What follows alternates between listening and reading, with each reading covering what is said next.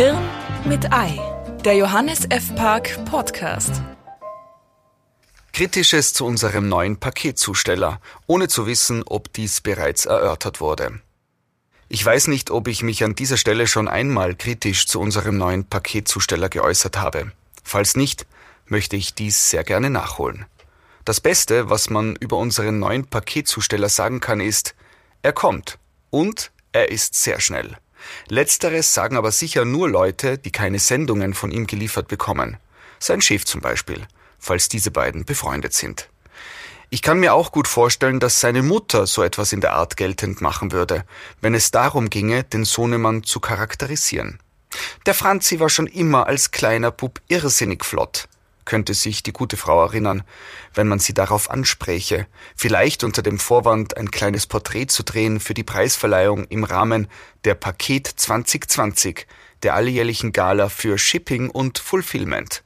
Wurde ja leider auch abgesagt. Jedenfalls auf der Wohnzimmercouch würde die Mutter dann gut ausgeleuchtet in Erinnerung schwelgen und nach kurzem Kameraschwenk über das Fotoalbum am Schoß mit wiedererweckter Verwunderung festhalten, die Hausaufgaben hatte der immer in fünf Minuten fertig. Gewisse Neigungen deuten sich ja schon in früher Jugend an.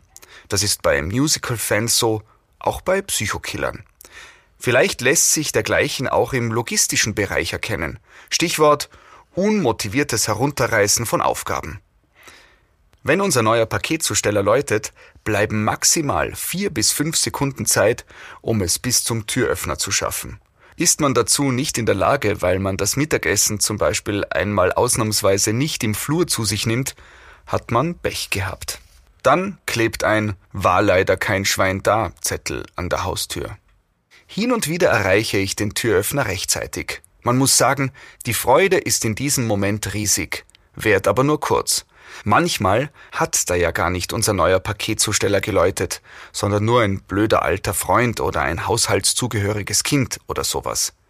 Ist es tatsächlich unser neuer Paketzusteller, dann dröhnt nur Paket am Briefkasten aus der Gegensprechanlage und er ist schon wieder verschwunden. Ich verstehe das natürlich. Schließlich wollen auch andere Kunden wie die Verrückten zur Tür stürzen und sich danach drei Stockwerke runter und wieder raufschleppen. Und vielleicht hat Mama ja auch frischen Apfelstrudel zu Hause. Hirn mit Ei. Gelesen von Sebastian Possart. Mehr von Johannes F. Park lesen Sie auf www.jf-park.com.